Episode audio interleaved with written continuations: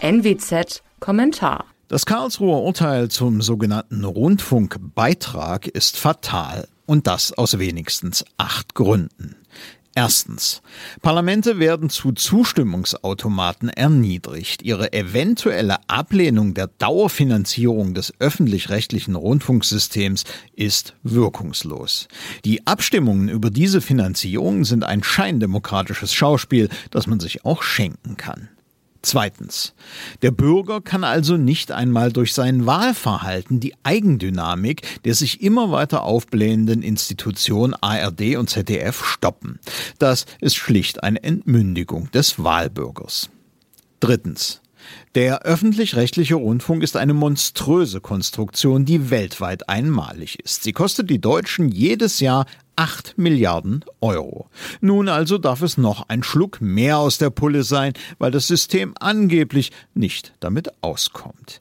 Jeder nicht befreite Haushalt zahlt nun im Jahr mehr als 220 Euro an ARD und ZDF. Ein Unding. Viertens. Es handelt sich im Grunde um leistungsloses Einkommen. Egal, was bei ARD und ZDF auf welche Weise stattfindet, so gut wie jeder Haushalt wird zwangsweise zur Kasse gebeten. Während der Normalbürger und Unternehmer mit Corona und Inflation kämpft, fließt ein staatlich verordneter goldener Strom in die Kassen der öffentlich-rechtlichen. Fünftens.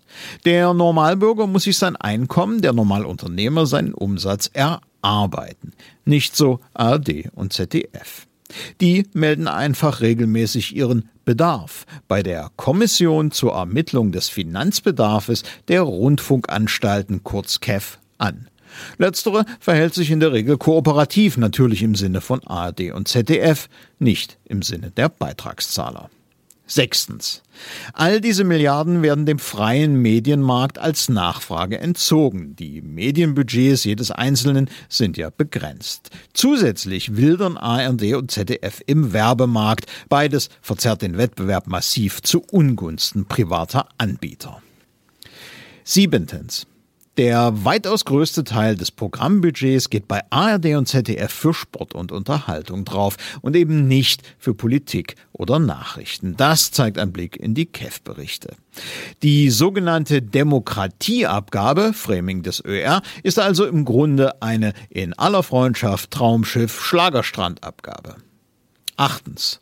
Die Begründung der Richter, die Erhöhung sei wegen der Rundfunkfreiheit notwendig, ist ein übler Schlag ins Gesicht all jener Journalisten, die nicht am Gebührentropf hängen. Was also tut Not. Eine grundlegende Reform des Systems. Es muss auf die Kernaufgabe eines Informationsprogrammes reduziert werden. Dazu gehört zum Beispiel Privatisierung oder Schließung von Hörfunkwellen und TV-Sendern. Der ÖR sollte sich jedenfalls keinen falschen Hoffnungen hingeben. Der Druck auf dem Kessel steigt weiter. Und da helfen auch keine Framing-Handbücher. Mein Name ist Alexander Will. Sie hörten einen Kommentar der Nordwestzeitung.